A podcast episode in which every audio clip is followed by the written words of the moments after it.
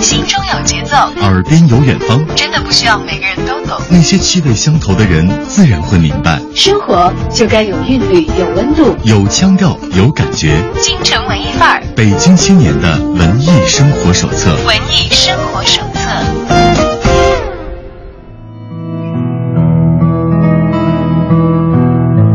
欢迎来到京城文艺范儿，打开北京青年的文艺生活手册。今天我们又约见了一位文艺小伙伴来到我们的直播过程当中，他的名号叫晴天小超人，是不是很适合今天欢迎他的到来呢？我们欢迎晴天小超人，我们今天的美美的嘉宾，一个在北京已经打算住下来的上海姑娘沈佳婷来到我们的节目当中。嘉婷你好，哎，大家好，我是晴天小超人沈佳婷。嗯，真是这个我们看日子请嘉宾的哈，但是其实很多时候啊，呃，家庭自己是下午茶文艺小圈子的组织者，因为他是一个下午茶的达人。如果你有看过一本书叫《一起来吃下午茶》的话，你可能已经是他的读者了。像文艺青年的聚会，可能是经常在他的。生活里发生的一件事情会填满他的下午的时光。嗯，会会会有时间，我们大家还是很喜欢在聚在一起的。嗯，为什么会以晴天小超人为中心来组织这样的休闲活动呢？因为他实在是一个太厉害的美食达人了。他不但会像我们一样的享受下午茶，厉害的是他可以为大家提供一桌非常精美的下午茶，同时有身心享受，也有非常好的环境。嗯，因为说到底啊，家庭自己是一个美食、美图、美生活的。脑残粉 可以这么说吗？可以可以可以啊！这样的一个爱好是源于什么时候呢？你是关于艺术方面学习所带来的吗？其实不是啊，我不是科班出身，我大学啊本科是英语专业的，其实跟这完全没有关系啊。而且我应该是比较标准的八零后，我还是我不是像九零后是那个网络时代原住民，我们那个时候其实是个过渡时期。我是来了北京以后，就是啊才慢慢慢慢开始接触到这些文艺的东西。嗯，文化圈、艺术圈的朋友，也就是在北京开始结交的，对，在这里形成了今天的朋友圈。是的，是是这样的。对我们今天是没有在这里炫耀，要真的炫耀一下的话，我觉得没有人能够炫耀得过这个家庭的朋友圈了。你看，他朋友圈里会做美食的人，除了他自己还有；然后会被会布置美好环境的艺术家，除了他自己也还有，而且各种风格的。是的，会拍美图的，除了他自己也还有。大家可以一起来切磋，一起来交换自己的感触，甚至是一起来谋划做一些事情。嗯，对，让我们的。生活可以变得更加的美好，的的确确是非常让人羡慕的一个状态啊。嗯，但这样的一个状态，我相信，它不是这个凭空而来的，或者是啊，我一毕业我就呃正常的走这条路了，然后我就家里人又有很多的支持了，我不用操心过上这样闲适的日子，其实都不是的。是，任何美好的。表象的背后都有自己付出的辛苦和汗水在其中，嗯，所以今天我们也来听一听晴天小超人晴朗漂亮的生活背后那些经历风雨的故事。当然，我相信虽然有坎坷，今天坐在直播间的家庭脸上带来的笑容，也就像他的名字一样，是给我们带来非常非常之多鼓励的。第一次决定要啊要以此为业吧，因为我们知道这个家庭季出书。这个事情是非常文艺的，我们知道。是。就纯正的文艺圈的人混饭吃的办法，对，出书，而且又在经营一家摄影工作室，为大家提供美图，嗯，而且美食烹饪方面的，我觉得你完全是因为已经到出书的程度了，你要要想做一个专栏的作者呀，等等，也是没有任何的难度的，嗯，以前做过这样的事情吗？有，就是嗯，还上过不少杂志，就是嗯，什么城市画报之类的，反正也经常会有人采访。嗯，对，是最开始第一次接到这样的这个采访的邀约，是因为什么样的缘故？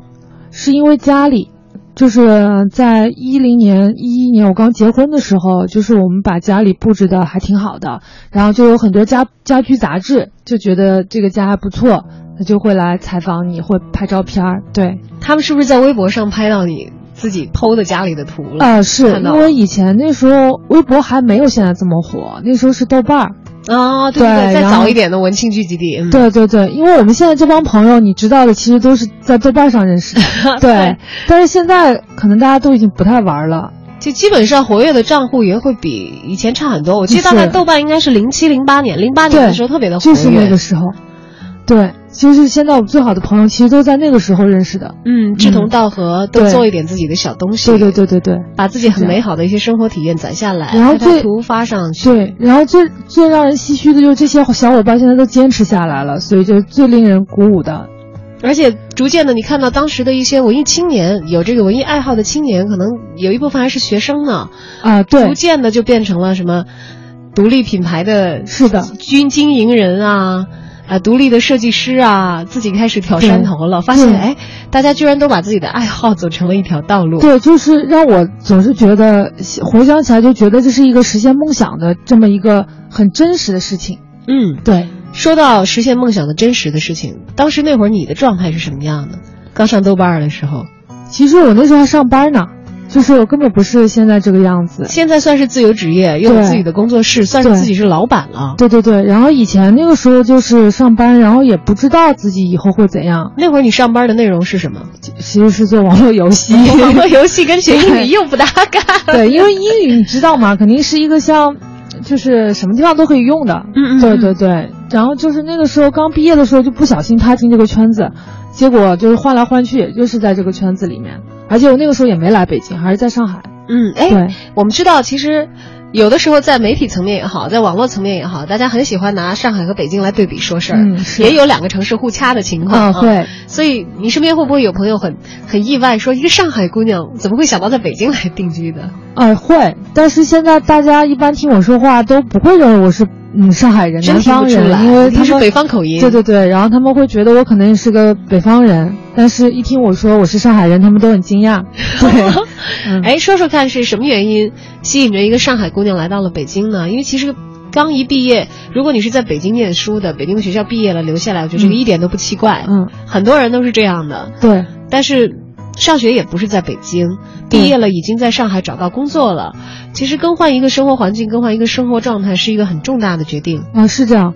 我是我其实嗯，就是我那个从小学到高中，其实也不是在上海念的，因为我父母那个时候就被那个下放了，就是知识青年下乡，然后他们后来就没有离开，就一直在他们插队落户那个地方工作。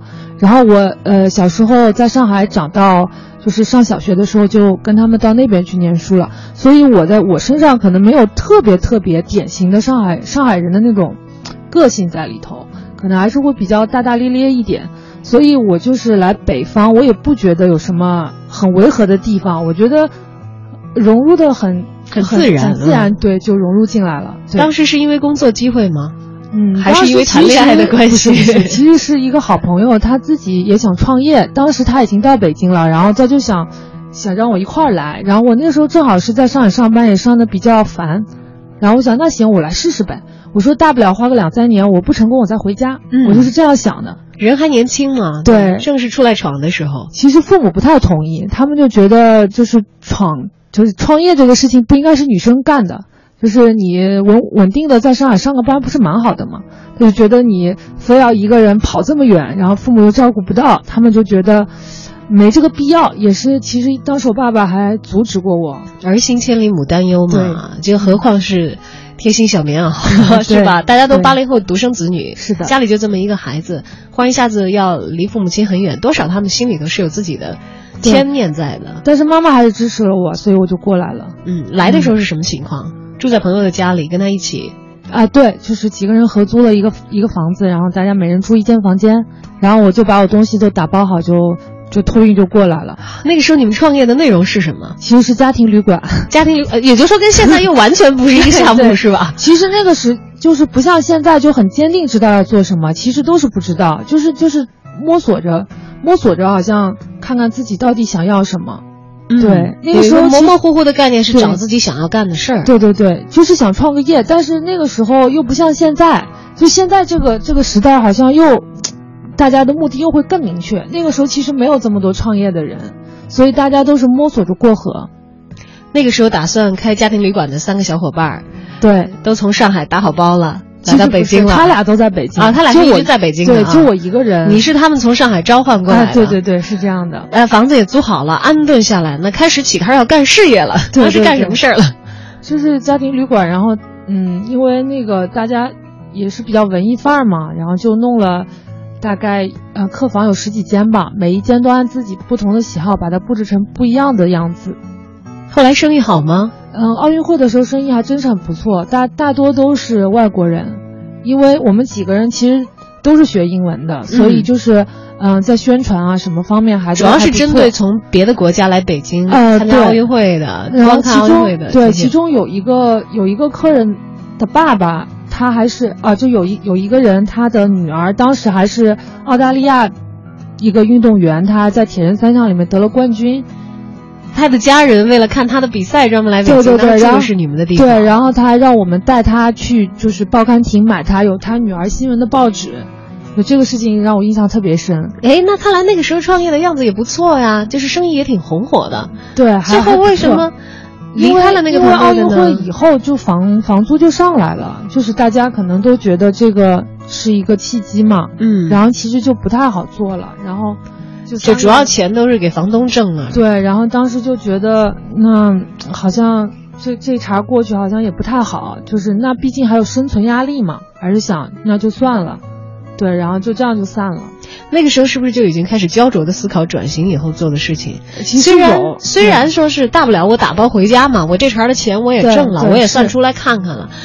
但是总得要有一个更长期能够以为继的一个营生在这儿，是。可能才会在这里留下来。对，然后那个时候就是，其实，在开旅馆的时候已经开始接触摄影这个东西了，然后当时也就是自己拍拍拍拍片儿，然后那个时候我已经开始认识我先生了，然后我们俩那个时候还经常会出去扫街什么的，那时候他还比较就是刚刚就是，呃，复兴起来玩胶片，然后我们就一直在外面拍照片这样，然后他发的照片什么在网络上就在豆瓣上还挺有挺有人气的，当时对。所以想着啊，这么拍拍片子也不错。对，然后一直到一零年我们俩结婚的时候，就自己拍了婚纱照嘛，然后就开始慢慢有身边的朋友找我们，就说，哎，你帮我们拍一下婚纱照什么的。然后那时候就，呃，其实身边好多好朋友的婚纱照都是我们拍的，当时觉得还这事还可以，然后就，但是那时候我先生还上班，就是他也是坚持 把自己的文艺爱好做成了可以赚钱的一个副业而已。对，就是就是那时候就周末周末有时间就出去拍一拍，当时就是这样坚持拍了三年左右吧，啊两年。然后怎么样会把这个副业变成了一个主业的呢？我觉得其实辞职也是挺重大的一件事因。为因为他其实还是一个就是事业单位的编制，然后当时就是就家里人看来其实非常好，因为是、就是是嗯国家管到老对对对了嘛，嗯，然后他就觉得你你要辞职这件事情，就是家里人都不同意，太不可理解了，简直。父母都比较反对，我妈妈还特意从上海跑到北京来，就是让我们不要不要这么冲动，就说你要不你看看能不能提薪留职，但是其实没有啦，然后就是没有这种机会。但是而且我现在还有一点就是，可能在体制内，对于他一个就是比如说三十出头的男的来说，可能还是会觉得有一点。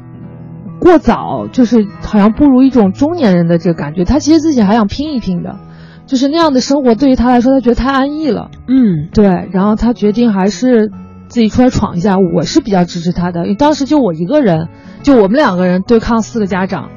对，怎么把他们一一搞定呢？我觉得其实他爸爸很生气，当时有半年都没有跟他说话。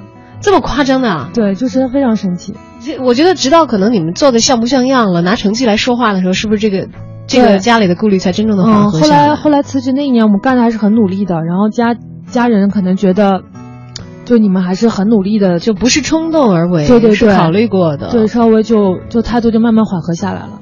啊，好吧，那那半年的冲刺是一种什么样的劲头呢？我相信其实是充满希望和干劲儿的。那一年是真的是，我觉得有点破纪录，就我们两个人基本上就没有歇，然后就是几乎每个月都拍的挺多的，而且就是那一年去了三个国家，出了三次国，就旅拍之类的，就是我觉得还是，就是现在回想起来，那一年还是挺好的，就是觉得。刚刚结婚的那一年，二零一零年。不是是一三年。啊，二零一三年了啊，已经辞职的时候了，对对对。往后挪了两年了。对。小小的家庭突然又变成了一个小小的工作室的核心成员。对两个人兼着两个身份，既是妻子和丈夫，又是合伙人，对要来打理公司的事情。对对对对，家里的事情，但话说回来啊，那个时候公司其实规模也就是仅限于自己两个人的，是，的，是这样。连个帮手都没有。对，就所有事情都要亲力亲为，就是就就这两个人。嗯对，所以那个时候他自己写我们工作室介绍的时候也说，就是一个家庭作坊，的确就是这样。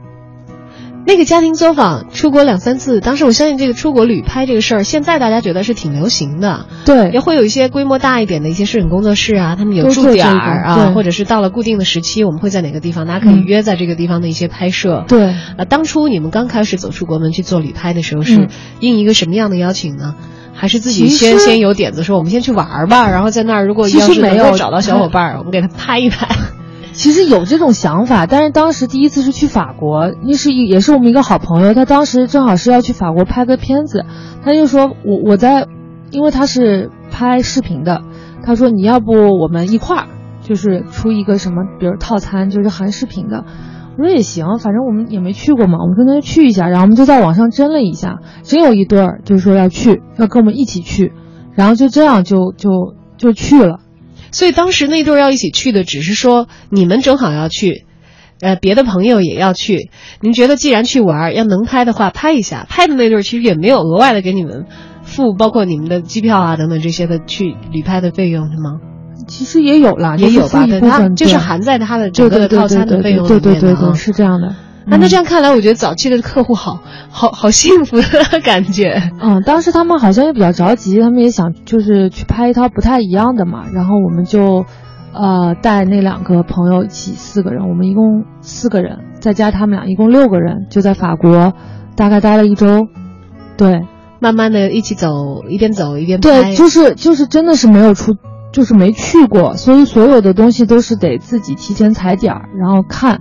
然后而且没有交通工具，就所有一切都是自己走，其实很辛苦，很辛苦的。对，大家想想，你当你去一个陌生的国家，语言也不通的时候，你功课要是没有做足的话，本身就是一件很头痛的事情。对，当时只知道就是要去哪些地方，但是你没有去过嘛，你就不知道，嗯没有亲自丈量过这些东西，都是去了以后才知道大概是怎么回事。对，而且拍摄的话，其实还要考察一下场地，在什么样的时间它的光是合适的，对对对应该大概应该在哪个位置来拍摄取景是。是这样的。但这圈这一圈趟下来以后，是不是也意味着啊，以后再去法国的话，心里有底儿了？对，就是这样，就是就是很多事情就是慢慢一步一步做出来的。嗯，那么在法国有给大家推荐的吗？很好的取景地，我相信有很多小伙伴其实其实很多人出去还是希望拍一些比较标志性的东西，比如铁塔啊、铁塔故宫啊，嗯还有那个凯旋门。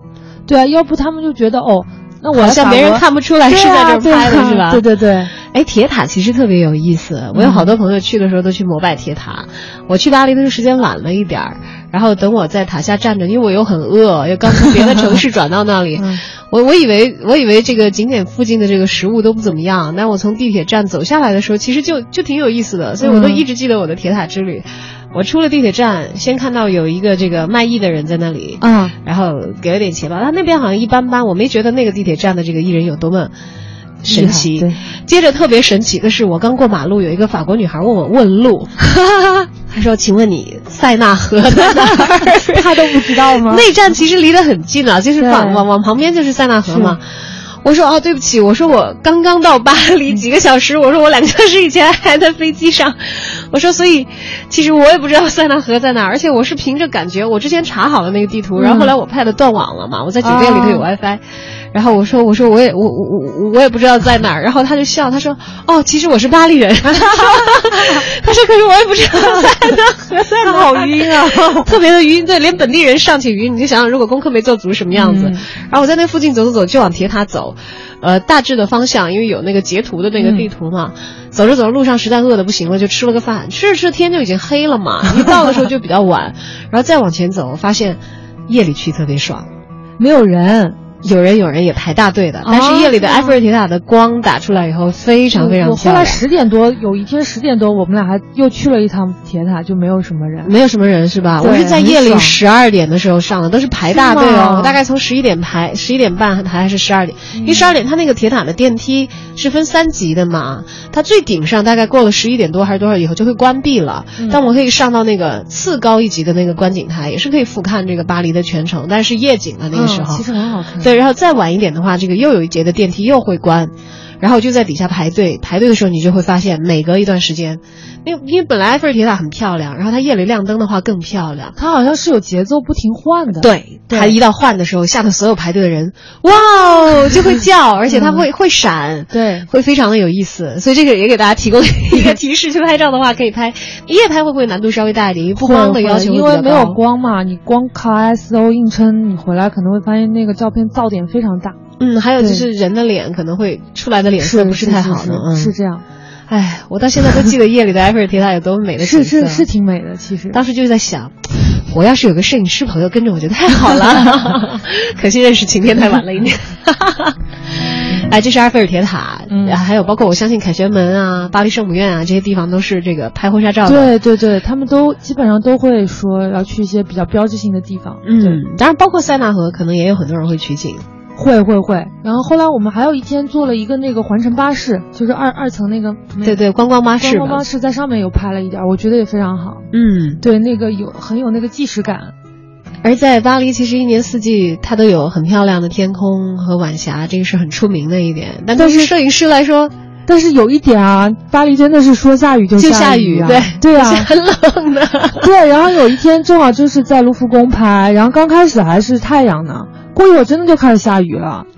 对，就是而且就不知道啥时候停，就是那种。也没有没有所谓的摄影助理什么的，给给撑个布啊，保护一下机器，保护一下人，这些没有没有没有，最后就是。就是连新娘子的婚纱都湿了，后来特别狼狈，就在旁边那个嗯那个就是淋雨就可以遮雨的地方坐着，然后我帮那个新娘在 在卷着那个 在拧裙子上的雨水，然后当时就觉得我靠太惨了。好惨！哎，不过我看到我们的这个工作室拍出来的有好多婚纱照，真的是特别有意思。像今天，如果大家有看我们的微信公众号公众号推送的话，你会看到情侣在一个书房，但我不知道是不是他们家，还是你们摄影工作室提供其的场景。实是去年的，在小院有个工作室，是在我们办公室里拍的。对吧？在办公室里拍的，两两相望的画面，然后还有一个是在森林里的场景，那是武大，武汉大学。对哎，曾经去到那里取景过。对，其实我们每年都会有一两个月去去全国旅拍，就是这是那年去的武汉大学，当时觉得超美。是因为一这个这个森林的状况，感觉这个树是很老，长了很久对，它那个地方特别好看，就叫情人坡吧，好像是叫。情人坡，武汉大学的啊，嗯这是给各个情侣提供一下参考。对因为去拍那种美美的、很文艺的照片，有的人教说你要找有铁路的地方，但是那其实不一定，铁路沿线也有可能有很多地方是景色不够好的。对，关键有一个非常好的一个环境的话，其实是很加分的。是的，据说我们的晴天小超人，我们的家庭曾经疯狂到，为了能够出好片子，来吧，我们搭一个屋子，在北京这种地价狂贵，贵的大家都喊说支撑不了的地方，为了能够拍美照，自己搭建一个特别的空间。啊，对，就是去年去年年底的时候，冬天，然后就是，啊、在一个园区里找了一个大的类似于厂房的地方，然后就是装修了一个影棚，实景影棚。对啊，但影棚的话，其实这个还比较好理解了，就说这个景呢是有利用效率的，嗯会成为自己拍摄的一个工作间。因为当时在一三年到一四年，北京的天都不是特别好，雾霾很严重，就当时就觉得，很多时候外景都拍不了，就是拍出来很不好看，就嗯太白、很蒙，对，没有没有质感，就雾雾突突的，有没有对对？对，然后光也就透不下来。对，然后当时就想，嗯，如果有一个就是可以解决这个这个问题的方法，后来就想到要不就搭一个实景影棚吧，因为我们俩都比较喜欢复古的东西，然后家里也有很多从国外淘回来的，当时家里堆不下了是吗？其实也不是啦，当时就想，如果把这些能让就大家拍照能拍到的话，那其其实是一个很两全其美的事情。嗯然后当时就是想法还是比较简单的，所以就为能够有一个工作的实景的摄影棚，嗯，而开始了装修以及采买的工作。对对对对对，然后一直经历了，嗯，从十二月开始，一直到来年三月份，四个月吧。四个月的时间打理。对，这个场景出来以后，第一对幸运的能够享受它的来拍摄的客人，当时是怎么评价的？他们就是，当他们来看的时候，我们其实都没有收拾完，我们都觉得还是呃还是不太能见人，对，但是他们可能有点着急，他们觉得挺好的，然后我们就开始拍了，就这样。就是图当中是已经很成型的很好的场景，那边还堆着建筑垃圾没有清运出就去，就是就是有些东西还没有，就是就是我们觉得布置的还不是特别丰满，当时就是觉得，嗯，对，是这样，嗯，但即使是如此，呃，对于晴天小超人，我们的家庭他们出品的图片究竟是如何的话，我建议大家今天其实可以打开我们的文艺之声微信公众号来看一看他们图片的样子，你大概就会明白这一对美食和美景美图的脑残粉夫妻，他们所创立的工作室所出品的图片是一个怎样的质量了。这里是正在为您直播的京城文艺范儿，不要走开。今天为大家邀请到直播间的文艺小伙伴是我们的晴天小超人沈佳婷。心中奏，耳边有远方，真的不需要每个人都懂。那些气味相投的人，自然会明白。生活就该有韵律，有温度，有腔调，有感觉。京城文艺范儿，北京青年的文艺生活手册。文艺生活手册。欢迎回到京城文艺范儿，继续打开北京青年的文艺生活手册。今天要为你介绍的是一位文艺新伙伴儿，他的名字充满了阳光和能量。阳光小超人沈佳婷，我们再度欢迎佳婷来到节目当中。哎，大家好，我是今天小超人沈佳婷。那经常呢，我们会在节目的时间里跟大家分享一些美好的生活体验。但是今天呢，我们借着家庭的到来，也一起来学习一下构建美好生活的方法。因为家庭实在是一个实际操作方面的达人。就像我手里现在捧着一本家庭写过的书，叫《一起来吃下午茶》。这本书不但有写下午茶的制作方式，还配有非常非常美的图片，有制作过程，有需要的原材料，还有成型之后让你垂涎欲滴的那些，可以让减肥计划整个完全 扫进垃圾堆的那些，啊，真的是诱发你口水的美美的下午茶的点心。而在这本书里，我们也看到了家庭非常真挚的语言，《超人下午茶》的第一场。你在打开这本书的时候，就会看到，二零一三年的十二月二十三号，他说：“与其说这是第一次开门迎客，不如说是一次朋友的聚会。今天的客人都是我的好朋友，对我而言，这些朋友就是我生活在北京最大的收获和财富。因为有他们的鼓励和支持，我才有勇气一直向前追逐自己的梦想。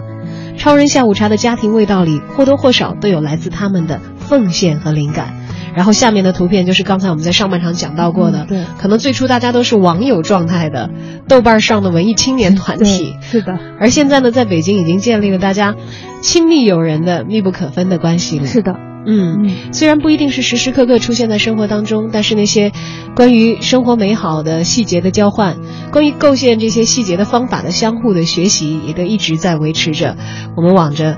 更文艺、更美好的方向前进的步伐。的，打开这本书，你会看到实际操作的目录：春季下午茶、秋季下午茶、夏季下午茶。现在正在三伏天当中，嗯，所以我们也来找一找夏季下午茶当中，我们的晴天小超人家庭给大家带来的几款推荐吧。这个时候，呃，比较容易采买到的原材料都会列在这个夏夏天的下午茶当中的吧？啊，是的，这就。就是应季的一些水果啊，或者食材，可以比较适合夏天用来做点心的。嗯，有柚子薄荷茶，嗯，有蜜瓜冰茶，有奶冻，嗯，还有一个关于下午茶。看第四十四页，我看它写的是什么内容啊？而其实，在这个书当中，大家可以发现，有那么多我们平时熟悉的原材料，并不一定是非常的稀释的。你好像稀缺的那些原材料，是通过你的巧妙的心思一搭配的话，也会变成很好的夏天的。呃，消暑止渴的一些健康的饮料。嗯，啊，第四十四页我翻到了，是关于下午茶。说我们先来扫个盲吧，先来说一说下午茶的历史。从饮茶文化的发展来源来讲呢，最早一下午喝茶的民族，理应是一向以茶文化著称的古代中国。然而，随着时代的发展呢，把下午茶发展成为一种既定习俗文化方式的，则是英国人了。英国人的饮茶习惯始自1661年，当时一位葡萄牙公主和英王查理二世结婚，把葡萄牙的饮茶习惯带到了英国。十七世纪时，英国上流社会的早餐都非常的丰富，午餐则较为简便，而社交的晚餐呢，则一直到晚上八点钟左右才开始。人们习惯在下午四点左右吃些点心，喝一杯茶来垫垫肚子。其中有一位很懂得享受生活的女伯爵，名字叫安娜·玛利亚。每天下午，她都会差遣女仆为她准备一壶红茶和别致的点心。她觉得这种感觉真好，便邀请友人共享。很快，下午茶就在英国的上流社会流行起来了。哦，原来这个伯爵下午茶是这么来的，是吗？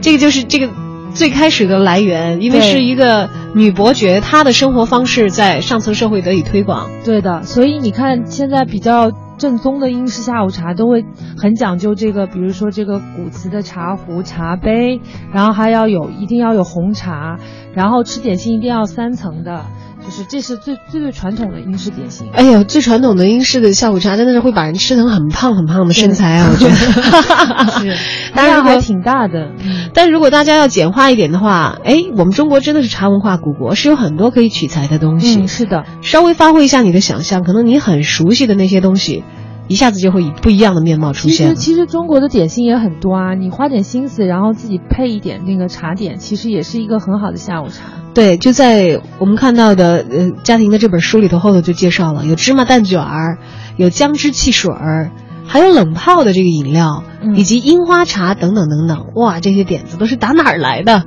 中式的下午茶，道源香味一回香，有用玫瑰花酱制作的糕饼、玫瑰鲜花饼，嗯，对，也有刚才我讲到的这个蛋卷，还有豌豆黄。哇，你怎么会做的东西那么多呀？中式的、西式的，这不会跟摄影师冲突吗？你时间不都出去拍片子了吗？这些技能从哪儿来的？呃，就是喜欢做，然后家里人也比较喜欢吃，然后这个从小可能就会有受点影响。受点影响，于是有了很多自己的开发和创造。嗯像酸梅汤，讲到的配料是山楂、乌梅、洛神花和甘草。嗯，大家可以严格的按照山楂二十五克、乌梅三十克、洛神花三克和甘草十克的配比。要加多少水啊？水嗯就是看你自己，浓一点的就少放一点，喜欢淡一点的就多放一点水。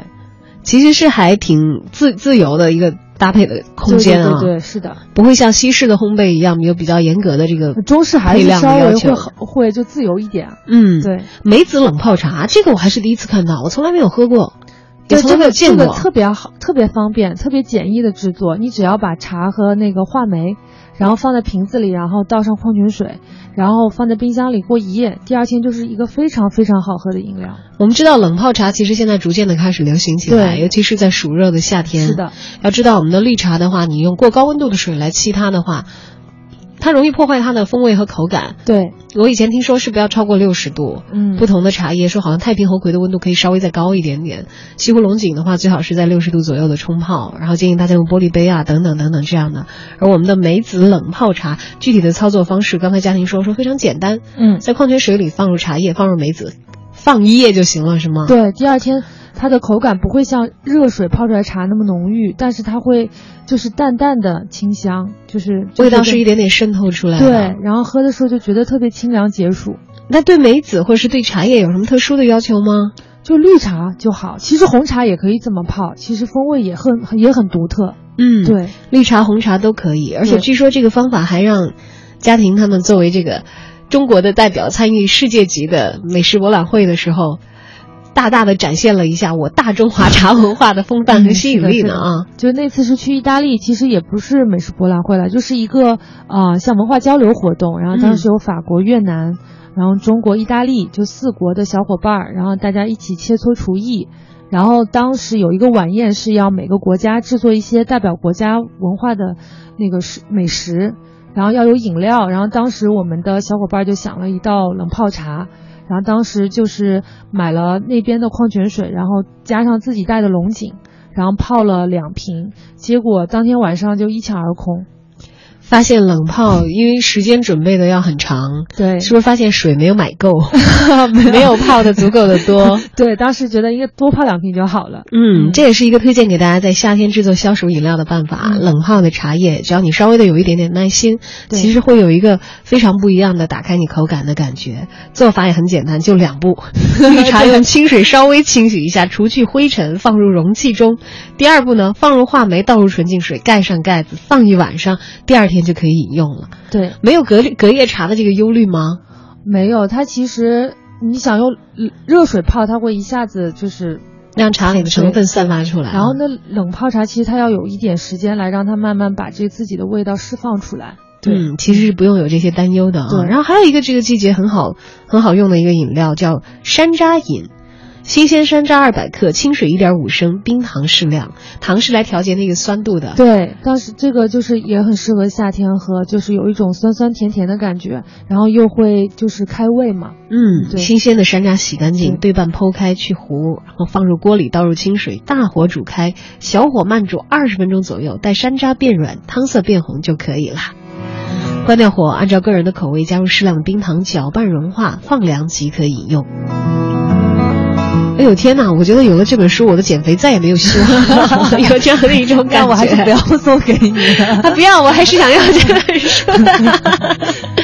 当然，既然我们今天把这个家庭邀请到了直播间，呃，分享和学习的他的技能不止于美美食而已。关于生活，其实永远有一个向上的态度，不断去求索和探寻自己真正的所爱，照着梦想一步一步前行的路上，也许你会看到更多的风景。而在这一路，可能我们回望的时候，也会发现从身到心都有一个完全不一样的改变。嗯，等你走的路已经有足够长的时候，可能你心中也就装着未来的那一份地图了。不要走开，这里是正在为您直播的京城文艺范儿。今天为大家邀请到直播间的文艺小伙伴名叫沈佳婷，他还有一个响当当的江湖名号，叫做晴天小超人。今天也感谢他把阳光带进我们的节目当中。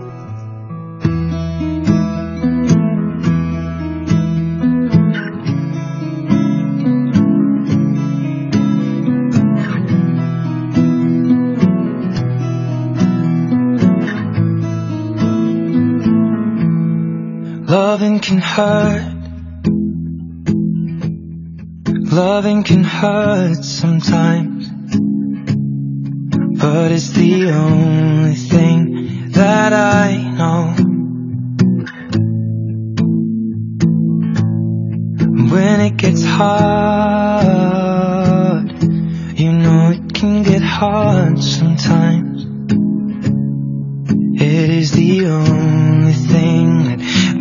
us feel alive. We keep this love in a photograph. We make these memories for ourselves. Where our eyes are never closing, hearts are never broken, and time's forever frozen still. So you can keep me inside the pocket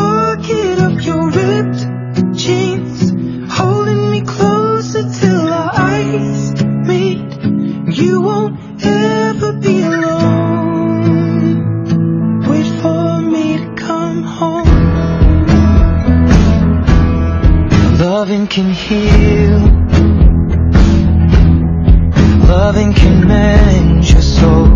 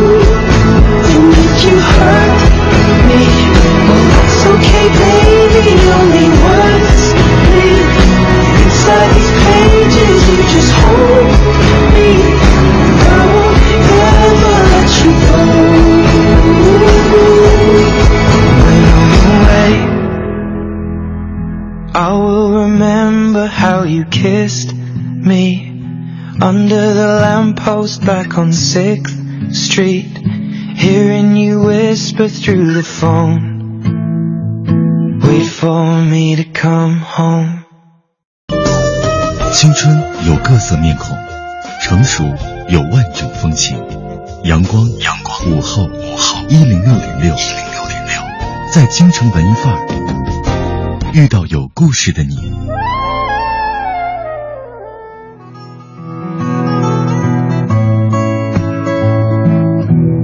欢迎回来，京城文艺范儿，一起在下午茶的时间，跟我们的晴天小超人沈佳婷一起来了解一下啊，拥有下午茶的心情以及方式。那，刚才其实聊了很多了啊，关于下午茶这件事，但其实从最开始它的历史严格也好，就是一种生活的方式。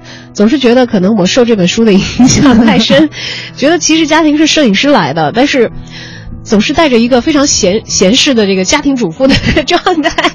对不起啊，这样来说，来描述我的感觉。那其实自己有一个工作室，尤其是跟自己的丈夫一起来完成创业的话，我觉得最难的一件事情就是把私生活和工作区分开了。嗯，因为可能无时无刻这两个角色都是混淆的。但是我们从书的界面当中，又可以很明确的看到一个很热爱生活的女孩子，在很细心的经营自己小小的生活空间和自己所可以掌控的那些自由的生活时间。嗯，虽然对于创业的人来说，自由的时间可以可能说是越来越可怜，是这样的。怎么样来平衡好这两件事呢？嗯，就就之前像嗯像你刚才说的，就是私生活和工作时间是很难分开。以前我们两个刚开始干的时候，其实就是这样一个一个状态，就是每天其实都在干活。然后现在有的工作室稍微好一点，因为是就是去工作室就是上班，然后回回到家里就放松。对，现在就这样，是根据地点来区分的。对对啊，但一起来吃下午茶，这个里头我们看到很多精美的图片，应该是在工作室拍摄完成的吧？对，那是在去年的工作室跟先生一起完成的。哎，那完成这个书算是自己的一个额外的计划，算是把自己平时的这个厨艺方面的经验落到纸上做一个记记载呢，还是其实也是受人邀约，因为以前做过美食专栏的。其实其实这两方面都有，就是自己也有一份想记录的心，但啊还有一个梦想就是想，就是很喜欢美食摄影嘛，就是想拍很漂亮的图。这也是一个私心，因为我前面还做过两本书，我后来觉得就是不是特别满意，就是整体性上，然后我又很喜欢看很多国外的这种美食杂志，我就觉得人家拍得太好了，就不管是做还是拍，就是非常的一体。然后我我我就是心里也有这样一个愿望吧，愿望对，想做这样一本书。哎，可是有愿望没技术也不行，你不但有愿望，有技术，还有行动。而且这技术还是全方面的，不但有做菜的技术，一般人家有做菜技术的人是有一个摄影技术很好的搭档来给干摄影的活儿，这些全部都自己 包下来的话，需要学习很长的时间才能够达到这个出品的要求吧？其实有，还是我觉得对我来说还是有个成长的过程的，就是慢慢就是能看出来，就是以前拍其实也没这么好，但是就是自己用心学习了，还是会越来越好的。会在哪些地方可以找到学习的素材呢？其实我觉得得多看多拍，就是你就是其实这是一个审美的提高，就算是在摄影的这条路上也给自己带来的很多的营养。对，是这样的。去去别的国家吃到好的东西，这也很重要。我现在就是每次出去吃，我都会就是找一些啊很当地很很代表性的，我想吃一吃是不是自己想象中的这个味道，然后就觉得。哦，真的是这样，就觉得哦好开心啊，然后就就就经常会有这种小心情，然后就会把它的制作方法学习过来吗？对，经常会拿个小本记，就说比如说我去德国吃那个他们那个有火腿的那个沙拉，我觉得特别好吃，然后我就回到宾馆就拿那个小本子记，我说里面有什么有什么有什么，就想回来能买到这个自己试一试。对，试的结果怎么样啊？觉得它还挺好的啊，因为其实只要原材料备齐了的话，不会差得太远。对对对，但是他们国外有很多这种菜的这个他们的想法，你可能。呃，以前在国内可能想不太到，就是他们搭配的这种方式。嗯，总是会跟我们的饮食习惯是有差异的，所以会带来非常新鲜的刺激。对对对，也不断的在自己往前走的一路上在收集这些啊。对，除了德国的沙拉，还有哪些食品是你在旅行的途中当时吃到惊艳的？但是我相信有些东西也不像都是沙拉做的那么简单吧？是，就是你像那个法国特别代表那个马卡龙，嗯，其实我以前每次在中国吃的时候，就在就在我们国内吃，我老觉得毫无好感，对吧？也不是，我当时就想，真的马卡龙真的是这个味道吗？我心中。我有无数这个疑问，而且我经常会问那个我身边那些爱做美食的朋友，我说马卡龙真的是这个味道吗？